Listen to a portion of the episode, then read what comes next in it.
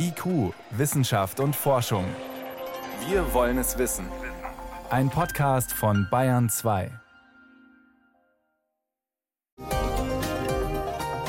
Die heute größten und schnellsten Computer der Welt werden vielleicht bald nur noch Hilfsarbeiten machen, wenn nämlich die erste Generation der Quantencomputer kommt.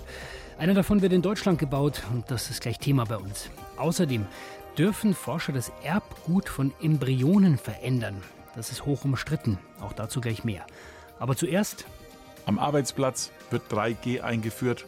2G für nahezu alle Veranstaltungen. 3G Plus haben wir für die Körperdienstleistung, also Körperhygiene oder medizinische Pflege oder ähnliches. Und es ist so, dass in der Schule getestet, getestet, getestet wird. Das sagt der bayerische Ministerpräsident. Aber welche Maßnahme bringt jetzt wie viel? Und wie wird die Corona-Lage an Weihnachten, wenn wir so weitermachen wie jetzt? Computermodelle lassen uns in die Zukunft schauen. Wissenschaft auf Bayern 2 entdecken. Heute mit Stefan Geier. Die Corona-Regeln in Bayern werden verschärft. In Kultur und Freizeit gilt eh schon fast überall 2G. Wir haben es gerade gehört und von morgen an kann man auch nur noch geimpft oder genesen in die Gastronomie. 3G, 3G plus, 2G. Was bringen eigentlich all diese Einzelmaßnahmen und reichen die wirklich aus, um den extremen Anstieg der Infektionszahlen in den Griff zu bekommen?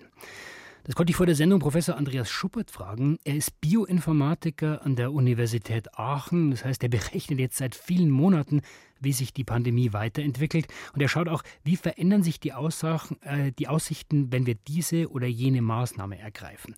Vor einem Jahr, da hat er in einem Vortrag gesagt, da ging es um die Situation Lockdown Light oder richtiger Lockdown rund um Weihnachten. Da meinte er, die gute Nachricht, jeder Patient wird weiterhin ein Intensivbett bekommen, wenn er eins braucht. Daher meine erste Frage, kann man das für dieses Weihnachten auch sagen? Wir haben heute leider eine Situation, in der die Lage wieder sehr angespannt ist.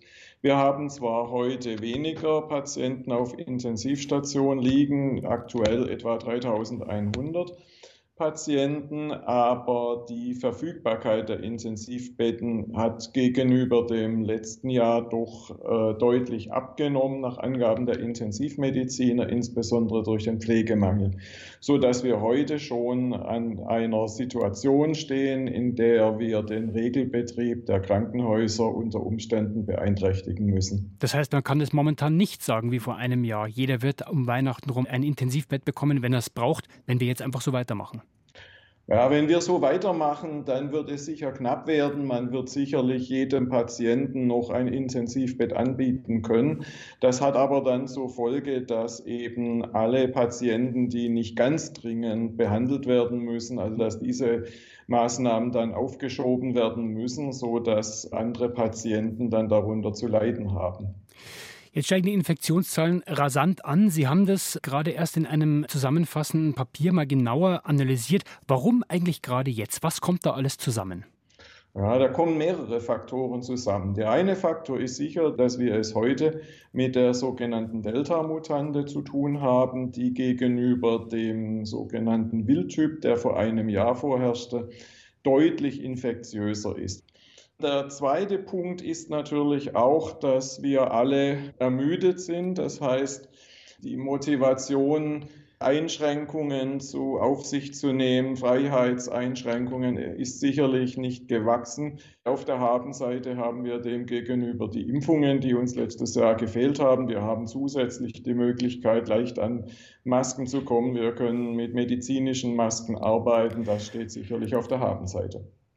Jetzt schrauben wir das immer weiter hoch. 3G, 3G 2G, 2G Wenn ich mir jetzt diesen Unterschied anschaue von 3G, 3G 2G, wie viel bringt dieser Unterschied wirklich?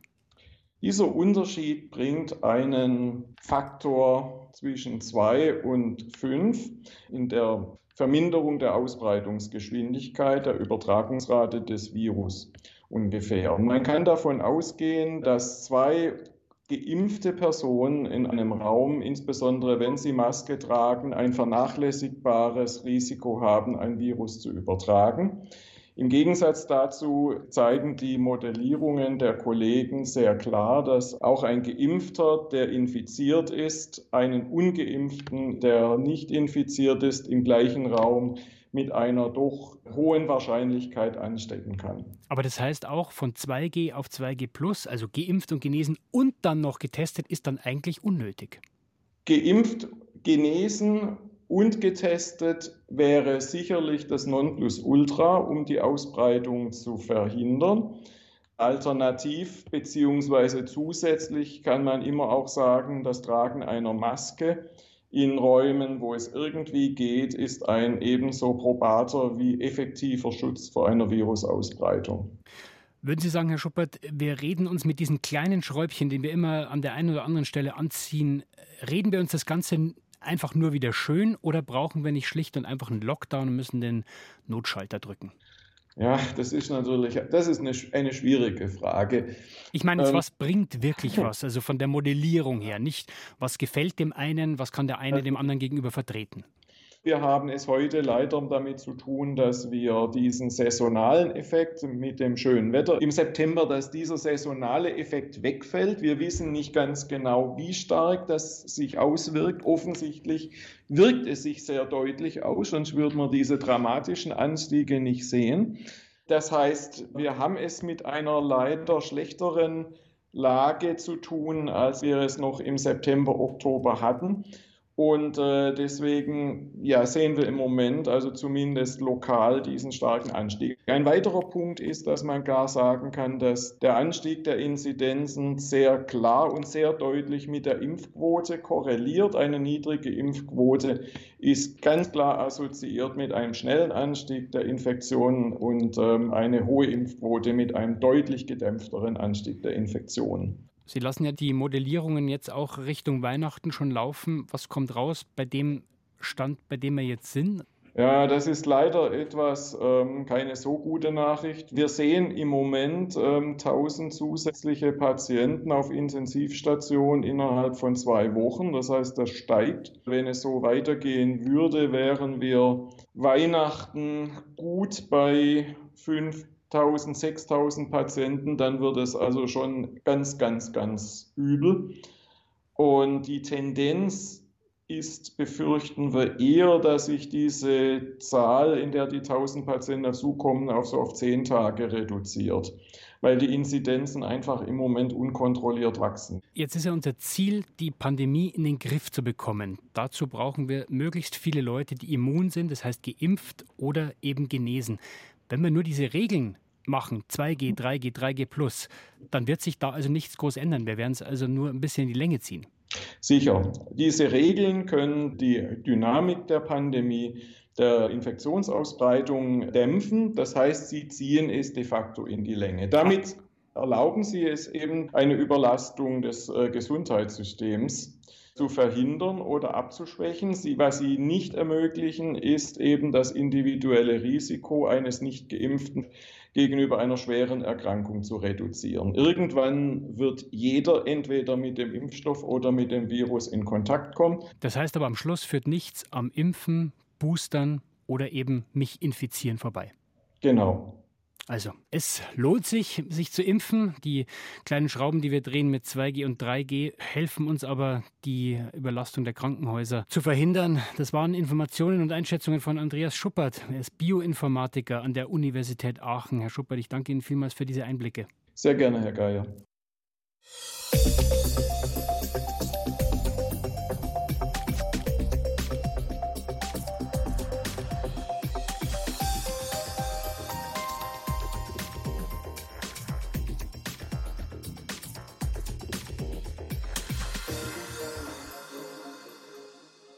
Computer, die werden zwar immer schneller, aber Schritt für Schritt kommen sie an ihre Grenzen. Denn die zahlreichen Herzen in ihrer Brust, die Computerprozessoren, die kann man irgendwann nicht mehr noch kleiner und noch schneller machen. Klar, dann kann man noch immer mehr, mehrere Rechner clever zusammenschalten, aber auch die Leistung solcher Supercomputer ist begrenzt.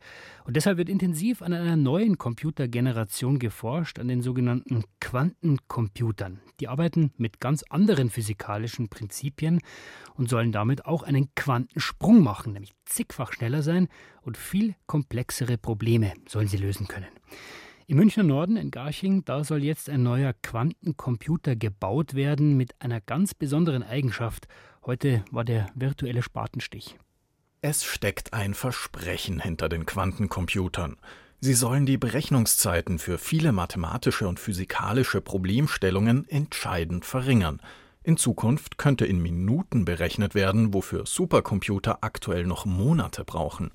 Anwendungsfälle gibt es entsprechend viele. Bundesforschungsministerin Anja Karliczek. Zum Beispiel ermöglichen Quantencomputer, Probleme des Klimaschutzes exakter zu berechnen, Verkehrsflüsse besser zu planen oder auch Finanzmärkte besser zu verstehen.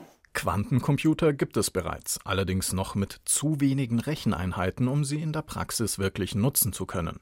Das Problem ist, dass die sogenannten Qubits sehr schwer zu kontrollieren sind. Je mehr in einem Computer sind, desto mehr Fehler können sich einschleichen. Forscher arbeiten daran, die Anzahl der Qubits zu erhöhen und gleichzeitig die Zahl der Fehler unten zu halten. Zum Vergleich, aktuelle Systeme rechnen mit 50, 60 Qubits, IBM plant einen Computer mit 127 Stück. Für eine tatsächliche Anwendung müsste der Computer aber mindestens ein paar hundert Qubits haben. Der Quantencomputer, für den Forschungsministerin Karliczek den Startschuss gegeben hat, hat in seiner ersten Stufe nur 20 Qubits, dafür aber eine andere Besonderheit. Er soll mit dem Supercomputer des Leibniz Rechenzentrums verbunden werden. Jan Götz ist der CEO des deutsch-finnischen Startups IQM, das den Forschungsverbund für das System leitet. Wir kennen das zum Beispiel aus dem Bereich künstliche Intelligenz. Da werden in der Regel die Algorithmen durch Grafikprozessoren beschleunigt. Das heißt, wir haben einen äh, Hochleistungsrechner und nebendran ein Cluster an Grafikprozessoren und dadurch können gewisse Algorithmen dann beschleunigt werden in der Berechnung. Und dieses Konzept ist etwas, was wir jetzt natürlich im Bereich Quantencomputing dann anwenden wollen. Das heißt, es gibt sogenannte hybride Algorithmen, die teilweise teilweise auf dem klassischen Hochleistungsrechner laufen und die sehr, sehr komplexen ähm, Teile des Algorithmus werden dann eben auf den Quantencomputer ausgelagert. Arbeitsteilung also. Die einfacheren Dinge bekommt der Hochleistungscomputer, die wirklich komplexen Aufgaben übernimmt der Quantenrechner. Hintergrund ist, dass die Hochleistungscomputer für die einfachen Berechnungen günstiger sind. Zahlreiche Firmen und Länder wie China und die USA arbeiten an Quantencomputern, oft im Verborgenen. Deshalb ist auch nicht ganz klar, ob es die Kombination eines Quantenrechners mit einem klassischen Hochleistungsrechner schon irgendwo gibt. Zumindest bei den öffentlichen Projekten könnte es aber ein Novum sein, was hier in Oberbayern entsteht. In diesem Sinne, wie wir das jetzt machen, dass an einem öffentlich äh, getragenen äh, wissenschaftlichen Hochleistungszentrum ein, ein Quantencomputer integriert wird, ist mir nicht bekannt. Jan Götz ist zuversichtlich, dass die 20 Qubits noch im Jahr 2023 im Dauerbetrieb laufen werden. Firmen wie der Chemiekonzern BASF hoffen auf erste Anwendungsversuche in Deutschland. Ein späterer Einsatzzweck wäre zum Beispiel die Entwicklung von Autolacken oder Pflanzenschutzmitteln, wo es um die optimale Zusammensetzung geht, sagt BASF-Chef Martin Brudermüller. Und mit diesen kombinatorischen Optimierungsproblemen können Quantencomputer hervorragend umgehen. Ebenso wie beispielsweise bei der Aufklärung von Reaktionsmechanismen in der Katalyse oder bei der Entwicklung ganz neuer Materialien. QEXA heißt das Projekt in Garching, das vom Bundesforschungsministerium gefördert wird. Zwar ist es nicht der erste Quantencomputer in Deutschland, trotzdem ist für die Forscher etwas entscheidend Neues dabei. Die Verknüpfung mit einem Hochleistungsrechner, der die einfacheren Rechenaufgaben übernehmen soll. Ein Supercomputer für die einfachen Aufgaben. Das ist schon gewöhnungsbedürftig und es wird interessant zu sehen, wie viele Jahre es noch dauert, bis die Quantencomputer dann wirklich im praktischen Einsatz rechnen und der heute noch Supercomputer die niederen Hilfsarbeiten macht. Das war ein Beitrag von Simon Sachseder. Es ist 18.19 Uhr und Sie hören Bayern 2. Bayern 2. Wissenschaft schnell erzählt. Dafür ist Helmut Nordwig ins Studio gekommen und es geht stürmisch los mit den Hurricanes. Ja, und es geht um den Klimawandel. Der führt nämlich dazu, dass solche tropischen Wirbelstürme immer häufiger auftreten. Der Grund ist klar, die Meere werden wärmer, es verdampft mehr Wasser und es bedeutet dann auch mehr Wirbelstürme. Jetzt stellen US-Forschende aber noch was Beunruhigenderes fest. Die Abstände zwischen zwei Hurricanes, die werden auch immer kürzer. Mhm. Es kommt sogar immer öfter vor, dass die sozusagen im Doppelpack auftreten mit also Abstand von nur wenigen Tagen. Das heißt fast gleichzeitig und auf derselben Bahn dann. Ja, die treffen dann die gleichen Gebiete und das ist besonders fatal, denn dann fehlt nämlich die nötige Zeit, um dazwischen die Infrastruktur wieder instand zu setzen, also um Häuser zu bauen, Wohnungen, äh, Bahnstrecken, äh, Wasserleitungen und so weiter. Da haben die Wissenschaftler die Wetterdaten für den Golf von Mexiko angeschaut seit 1979 und mit Prognosen für die Klimaentwicklung verknüpft und sehen, dass vor allem Florida betroffen sein wird und Louisiana, dort gab es schon mal einen Vorgeschmack im letzten Jahr. Drei Wirbelstürme innerhalb eines Monats. Und das wird normal? Nein, das wird nicht normal zum Glück, aber dass zwei Hurricanes in nicht mal drei Wochen aufeinander folgen, das erwarten Forscher doch immer öfter bis zum Ende des Jahrhunderts. Jetzt geht es weiter mit einem ganz anderen Thema, dem Recycling von Lithium-Ionen-Akkus für Autos. Das funktioniert bisher leider kaum. Das ist ja eine häufige Kritik auch an der Elektromobilität. In diesen ausgedehnten Akkus, da sind wertvolle Rohstoffe drin, wie Kobalt und Lithium zum Beispiel. Darum wäre es eben wichtig, das zu recyceln. Nur werden diese Akkus bisher von Hand zerlegt, dauert pro Batterie mindestens eine mhm. Und da melden Stuttgarter Fraunhofer Forschende jetzt einen Fortschritt. Sie entwickeln nämlich einen Roboter, der die Batterien automatisch auseinandernimmt. Aber bei diesen Batterien, da gibt es doch zig verschiedene Versionen. Hunderte verschiedener Typen sogar. Aber da, da erkennt eben ein Kamerasystem zum Beispiel, welchen Schraubentyp muss ich denn lösen, um den Akku überhaupt aufzukriegen. Macht das dann auch automatisch. Die verschiedenen Klebeverbindungen, Dichtungen, Stecker, das geht alles dann sozusagen analog. Da hat dieser Roboter dann auch alle nur denkbaren Werkzeuge dabei. Das ist eine unglaubliche Maschine. Ja, so eine Art Schweizer Taschenmesser für Batterien. Mhm. Und so kommt man eben automatisiert an die Einzelteile ran, um die dann wieder zu verwerten. Das heißt, man käme ran, wäre dann nicht ein Problem. Im Moment kann der Roboter nicht fertiggestellt werden. Die Bauteile sind nämlich nicht lieferbar. Aber es soll dann nächstes Jahr soweit sein. Mhm. Ja, und jetzt geht es zum Schluss noch um Schildkröten. Da hat ein internationales Forscherteam eine Bestandsaufnahme aller bekannten Arten gemacht. Von denen gibt es ungefähr 350. Das sind ja ganz faszinierende Tiere. Hat es schon vor den Dinosauriern gegeben, aber leider ist etwa die Hälfte von ihnen vom Aussterben bedroht. Fünf Arten, die noch äh, vor einigen Jahrzehnten zu finden waren, sind jetzt schon nicht mehr zu finden. Und besonders gefährdet sind die großen Flussschildkröten, zum Beispiel in Asien. Warum gerade die? Ja, die werden dort gerne gewildert, sind eine begehrte Eiweißquelle, werden also gegessen, genau wie ihre Eier. Außerdem werden die Lebensräume immer kleiner. Hm. Die Forschenden sagen, Schutzgebiete allein werden da nicht reichen, um das zu verhindern. Da helfen nur Nachzuchtprogramme in Zoos zum Beispiel, jedenfalls für die besonders bedrohten Arten. Das war Helmut Nordwig mit den Kurzmeldungen. Sie hören Bayern 2.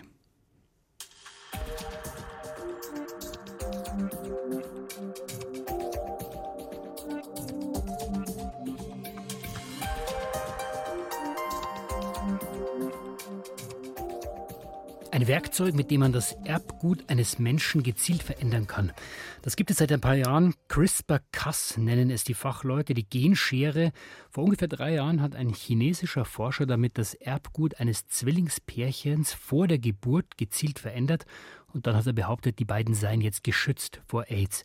Damals war der Aufschrei riesengroß, auch unter Forschenden. Darf man sowas überhaupt machen, haben da viele gefragt. Und die Weltgesundheitsorganisation WHO hat sogar ein Komitee gegründet, um solche neuen CRISPR-Cas-Therapien zu bewerten. Mein Kollege Michael Lange verfolgt für uns diese Entwicklung. Michael, wie steht denn die Weltgesundheitsorganisation mittlerweile zu den CRISPR-Therapien? Ist sie für oder gegen den Einsatz dieser Genschere beim Menschen? Ja, das einzige offizielle Schriftstück, was die WHO zu bieten hat, ist eben der Abschlussbericht dieses Komitees vom Juli dieses Jahres. Und da spricht sich dieses Expertenkomitee einstimmig gegen die Forschung aus, so wie sie von dem chinesischen Forscher gemacht wurde.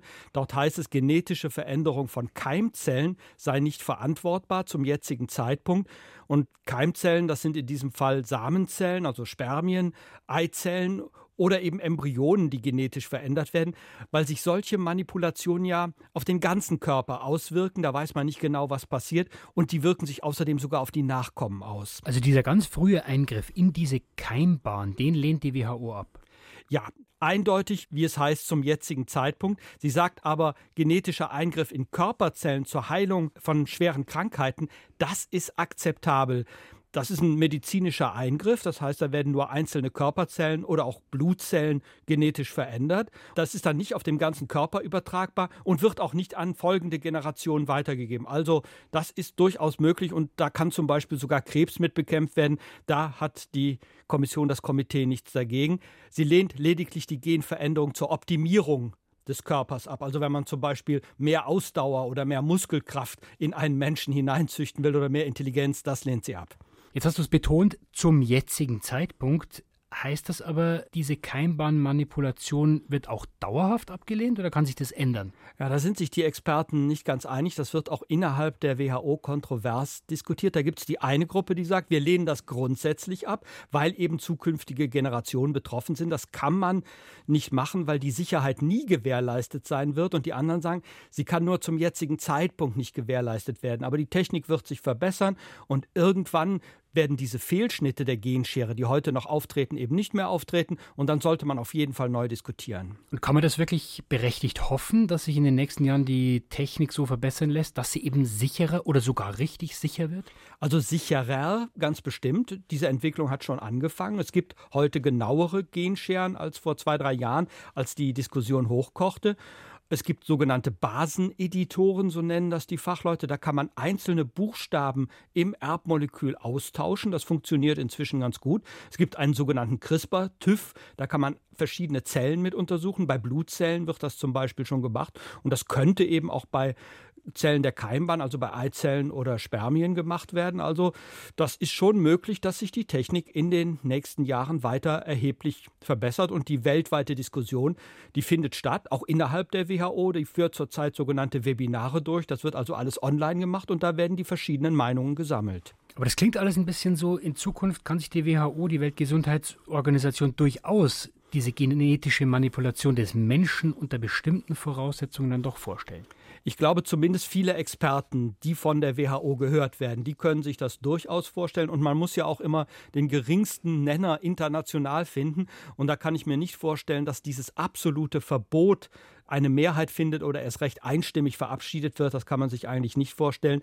Die Zulassung übrigens, die liegt ja immer noch bei den Einzelstaaten. Die WHO ist da nicht sehr mächtig. Sie kann irgendwas empfehlen, sie kann ein Forum bieten, mehr leider nicht. Ist sie dann nur das schlechte Gewissen bei dieser Frage oder welche Rolle spielt sie dann überhaupt? Ja, sie will natürlich für Öffentlichkeit sorgen, das macht sie auch, und für Transparenz. Das gilt natürlich besonders bei der medizinischen Anwendung, also bei der Anwendung, die gestattet ist. Da gibt es ein großes weltweites Register, da sind mittlerweile 127 klinische Studien gelistet und da steht auch drin, was diese Studien alles beachtet haben. Da muss darauf geachtet werden, welche Patienten ausgewählt werden, ob die Patienten richtig informiert werden, ob die über Risiken aufgeklärt werden, ob die Nebenwirkungen gut dokumentiert sind. Also das kontrolliert die WHO durch durchaus. Aber das ist ja die medizinische Anwendung. Also gilt das eben auch für den Einsatz der Genschere beim Keimbahn-Editing? Ja, da sind die Möglichkeiten auf jeden Fall sehr begrenzt. Das ist auf nationaler Ebene geregelt. Da findet ja im Moment Laborforschung statt, zum Beispiel in Großbritannien. Da dürfen Embryonen bis zum 14. Tag der Embryonalentwicklung untersucht werden. Ja, was da im Labor passiert, da ist die Kontrolle schwierig. In Russland finden zum Beispiel auch solche Experimente statt und da wurde auch schon offen erklärt, dass irgendwann auch genetisch veränderte Kinder zur Welt kommen sollen. Also äh, die WHO tut sich da schwer. Es wird überlegt, ob es vielleicht eine Anlaufstelle für Whistleblower geben soll. Also Leute, die einfach sich bei der WHO melden und sagen, hier in meinem Labor oder im Nachbarlabor, da läuft was schief. Aber diese Anlaufstelle gibt es noch nicht. Das heißt, man kann dann auch nicht ausschließen, dass irgendjemand erneut das Erbgut von Embryonen manipuliert, wie vor drei Jahren in China. Ja, man kann es nicht ausschließen. Also es ist im Moment so, wer das macht, der stellt sich gegen die Wissenschaftlergemeinschaft und um dessen Karriere ist es international nicht gut bestellt. Aber wer es machen möchte, der kann es sicher machen und wenn ihn niemand verpfeift, kann er auch damit durchkommen. Also, wenn sich ein Forscher, eine Forscherin nicht an diese Einstellung der WHO hält, dann kann ihm momentan niemand an solchen Experimenten hindern. Das waren Informationen von meinem Kollegen Michael Lange. Michael, ich danke dir. Gerne.